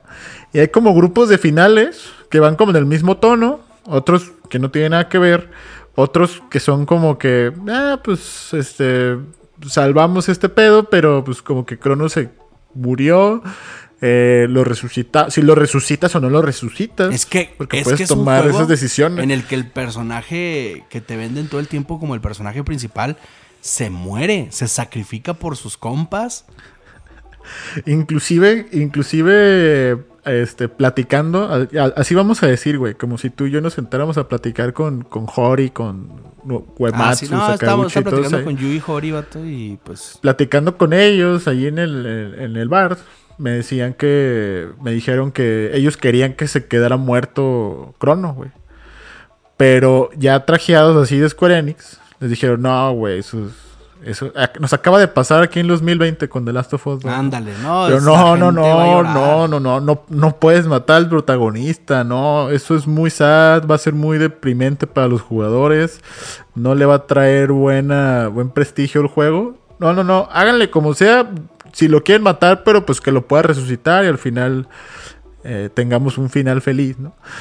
Pero desde ese entonces ya teníamos esos dilemas en el desarrollo de historias, ¿no? Finalmente, qué bueno que no lo mataron. Porque seamos honestos, güey, somos súper románticos. Si se hubiera muerto igual y respetarí- seguimos respetando igual el juego. Pero qué bueno que no se murió. Nuestro virgen interno está feliz. Claro, es que mira, es, es- la muerte de Crono es de los primeros eventos en mi vida que me sorprendieron como jugador. O sea, estás jugando y estás dándote el tiro y de repente Crono se atraviesa y no, ¡ah! y se muere, ¿no? Así como bien sacrificio. Y ese es un momento de silencio que te quedas, ¿qué? ¿Cómo que se murió Crono? O sea, no, es cierto. dices, no, no, no pasó. Claro no que no. A pasó". ver, a ver, déjame, vuelvo a cargar el save file y lo vuelves a hacer. Y no, sí se muere. Se muere Crono. sí, sí. Y entonces, este, obviamente el juego, e- este evento en el, en el juego cambia todo. Lo cambia todo porque de ahí parten ya muchos finales y cosas, ¿no? Pero hablando del final que tomamos como final, pues es cuando este final en el que Crono se casa con Marl o Marley, como le quieras decir. Este, Salvan el futuro. salvan el futuro. eh, y tiene una de las escenas eh, más icónicas y hermosas del género o de la historia de videojuegos. Que es este momento en el que están todos en la, en la feria. Y se están despidiendo. Y es como cada uno se va a su época. Y, y- Sí, y- y ese momento está súper nostálgico. O sea, como después de haber pasado toda una travesía de miles de años, llega el momento en el que tenemos que partir. Y, y cada quien dice, ¿sabes qué? Yo, Frog, ya me voy a mi, a mi época. O sea, gracias por ayudarme. Los voy a extrañar, ¿no? Con permiso, ¿no? Y, y así cada uno se va. Frog se va. Todos se van. Marley y Crono se casan. Y Luca este, se queda con Robo. Eso está súper chido. O sea, Sí, sí, Luca sí. dice, bueno, pues yo aquí me hice mi amigo de lata, ¿no? Yo lo reparé, me quedo con él. Y este. Y hay un evento ahí en el juego que, que desemboca en, en, la- en Chrono Cross. ¿No? Este. Sí, inclusive en estas versiones de 10 eh, agregan otros dos finales pensando en que también pudieran conectar mejor con Chrono Cross. ¿no? Entonces, este Chrono Trigger es, es, es una joya por donde la veas. Es un juego que de verdad este, no Oye, te puedes ey. perder.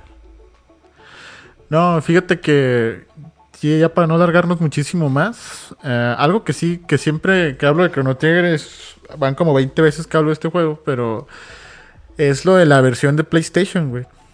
Porque y crearon esa, ese port uy. de al- esa versión de PlayStation que lo metieron ahí con, ¿qué era? Final Fantasy Chronicles, que es el 4, no me acuerdo cuál otro. Ahorita- nos fijamos. Pero ac- lo hicieron a tal manera que coincidiera previo el release de Chrono Cross. ¿no? Ajá. Para que, ok, para que le entren quien no le haya entrado a Chrono Trigger y ya te vayas directo a Chrono Cross. Y este juego, en, el, en videojuego, es exactamente igual. ¿no? De hecho, mucha gente se quejó porque dice, güey, pues es que no le agregaron nada. Es, es idéntico. Salvo los cutscenes Pues no animados. manches, ¿qué más querías? O sea, la versión de los cutscenes animados de Chrono Trigger es hermoso, vato. O sea, sobre todo esta cutscene, mí, mi eh. cutscene favorita es cuando llegas y, re- y- y reparas a Robo la primera vez, que Luca van entrando y saca el, el desarmador, ¿no? Y dice, ah, déjame pongo manos a la obra. Esa cutscene es hermosa, güey. O sea, el juego tiene cutscenes La de la de la Masamune está súper épica, güey. También, o sea. Y esos, esos cutscenes le hablaron a, a tu tío Akira Toriyama y fueron creadas por Beard Studio, güey. Que no conozca Beard Studio es como el estudio de animación de Toriyama dentro de Toy Animation. O sea, la, la misma gente que hace tu Dragon Ball que tanto amas hizo, Hizo esos esos cutscenes. Porque mucha gente, quizás, eh, siento que desde una trinchera purista, dicen que no era necesario si no les gustaron. Ah, Y yo, yo me quedo así de qué hablas, güey. Son fantásticos esos putos cutscenes. Sí, O sea, realmente siento que sí le añaden mucha sustancia al juego. De por sí, por sí solo, la versión original sin cutscenes es muy mágica. Eh, está tan bien escrito, diseñado, ambientado, que hace que, tu cerebro con, este, rellene lo demás. Pero el hecho de ya tú tener un montón de arte conceptual de Toriyama y luego que te metan este, cutscenes animados corriendo, no, eh, para mí me vuelan los sesos. Inclusive de repente me, acuer- me encuentro tirado así en mi cama, me acuerdo de Chrono Trigger y busco un pinche video de todos los cutscenes, güey. Ah, es que es bien Como bonito. Shiro Puedes Kai. ver los puros cutscenes y ya recordarte de todo. Ya, Quiero repasar este pedo, deja ver los cutscenes. Mira, algo que debo destacar de Chrono Trigger y hablando de, de los cutscenes y los finales y todo esto, es el hermoso New Game Plus, vato. O sea, gracias al New Game Plus, que básicamente es cuando terminas el juego lo puedes volver a iniciar con el nivel que traes y los stats que traes y todo lo que tienes, igualito como te quedaste. Entonces, gracias al New Game Plus, pues puedes terminar el juego como en 3 horas, 4 horas. Sí, sí, sí, y ya sacar más Todos finales. los finales que quieras, ahora sí.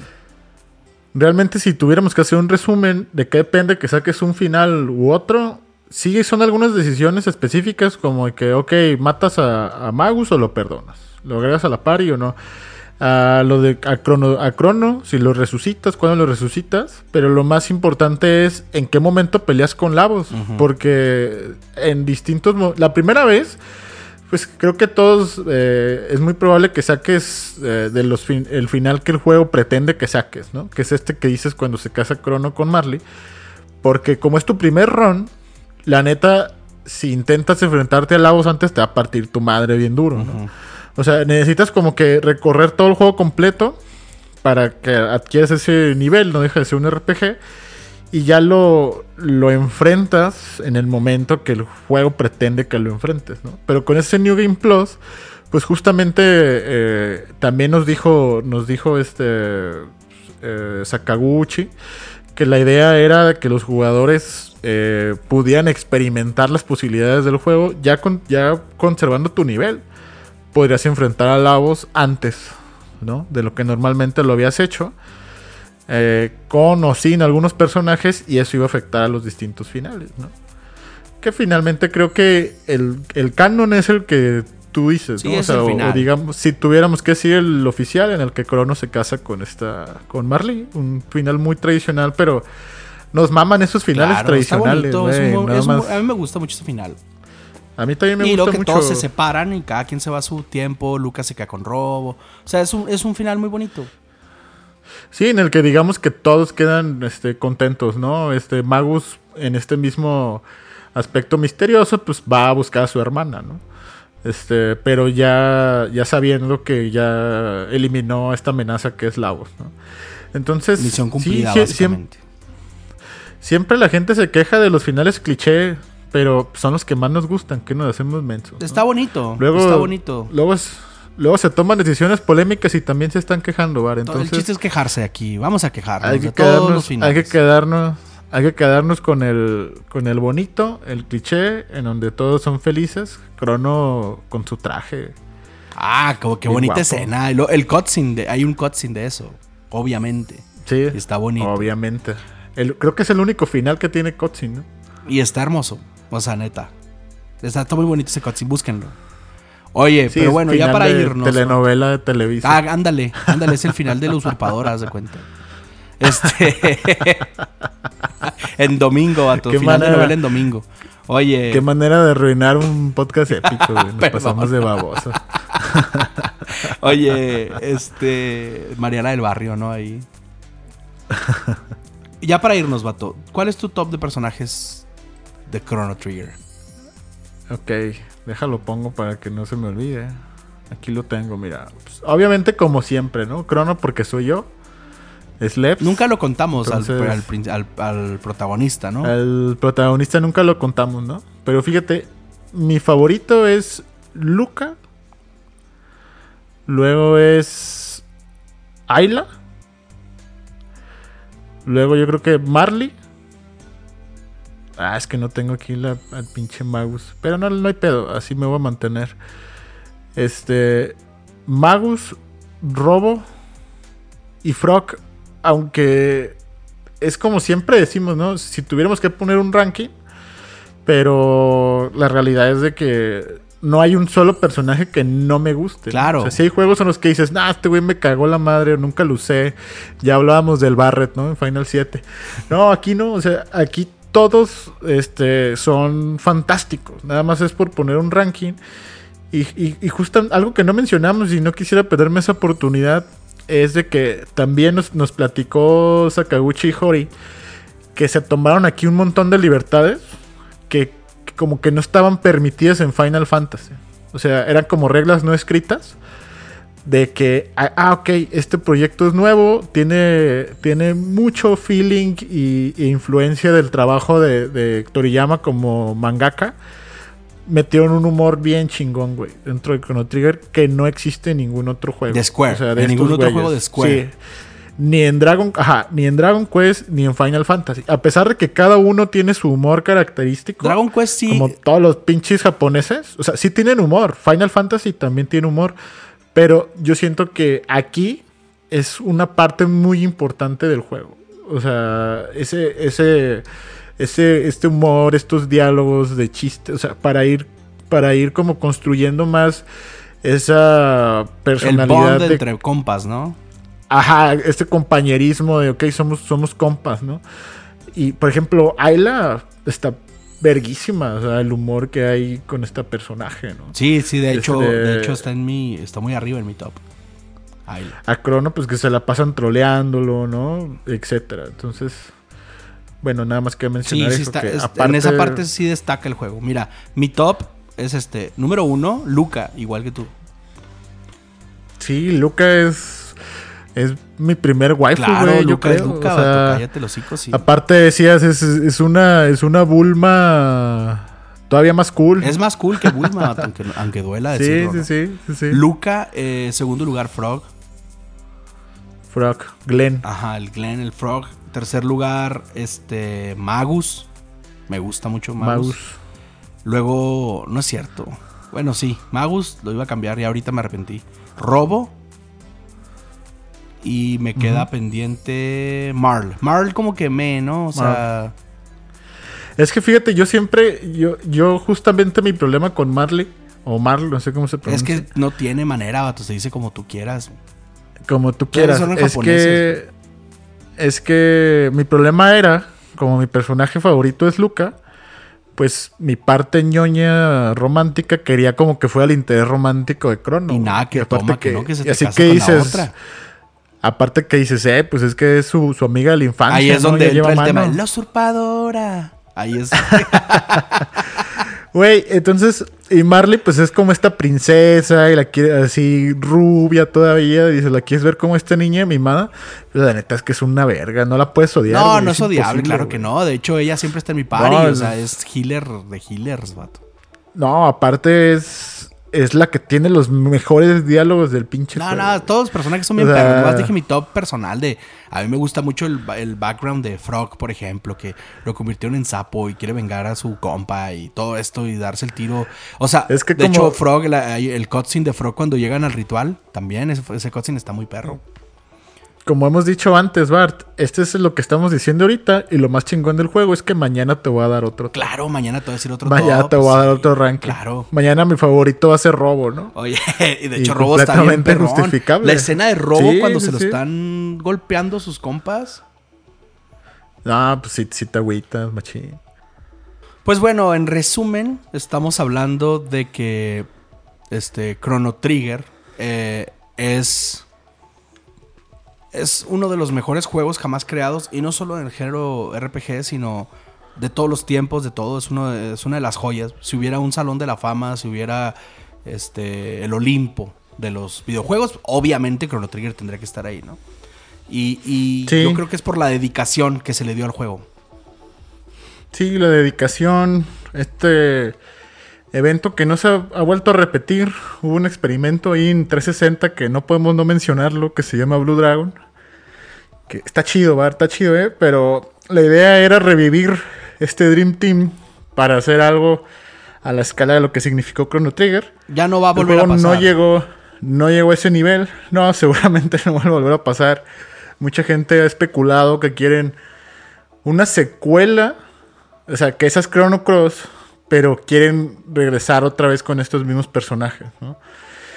Ha, ha habido muchos rumores. Square Enix registró un nombre, Chrono sabe qué, como en el 2006. Nunca pasó nada. Hicieron ahí un remake en 3D.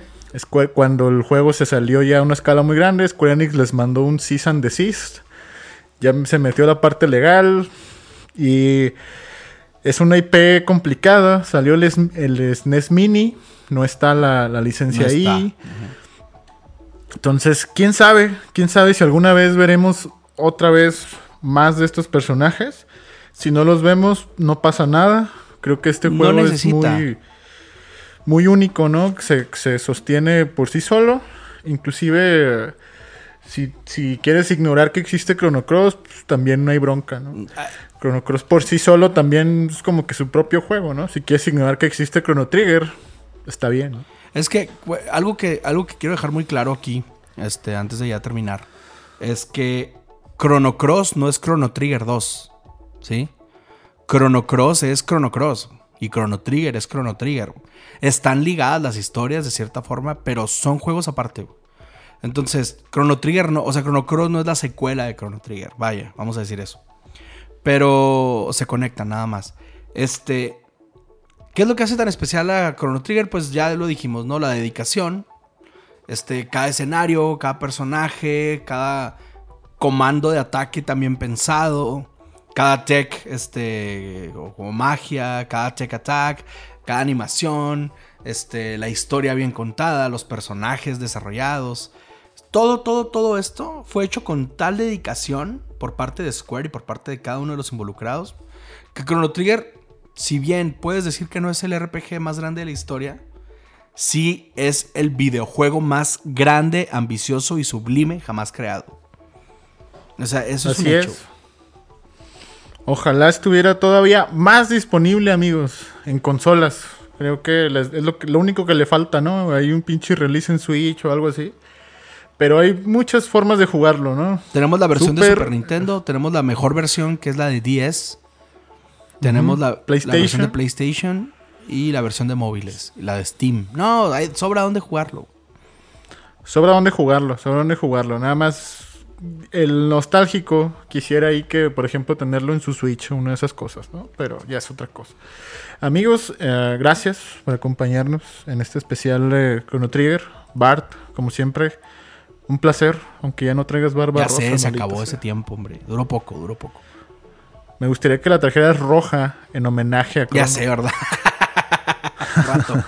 Oye, no, fue un placer este, hacer este especial contigo. La verdad es que me la paso muy chido que es que grabamos Turn-Based.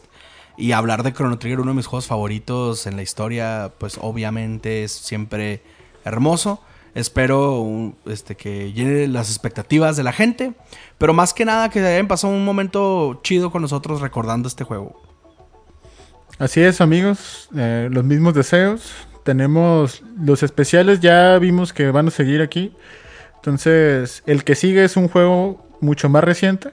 Pero estamos seguros que los van a disfrutar. Y vamos a seguir también con los clásicos aquí en el Turn Base. Dejen los comentarios, síganos en Twitter, síganos en todas las, eh, las plataformas donde está disponible el podcast, Spotify, Anchor, en YouTube. Suscríbanse, dejen like, dejen reseñas en Spotify también para que le podamos llegar a más, a más a personas. raza. Síganos en Twitter y, y compártanlo. Eh, si usted tiene un amigo que disfruta este género, dile, mira, hay dos gorditos que están haciendo un podcast dedicado nomás al género. Y, y también déjenos de qué les gustaría que habláramos, por supuesto. Sí. Sus opiniones son importantes. Vámonos, Esto fue Turn Based Podcast. ¡Ayo! Bye.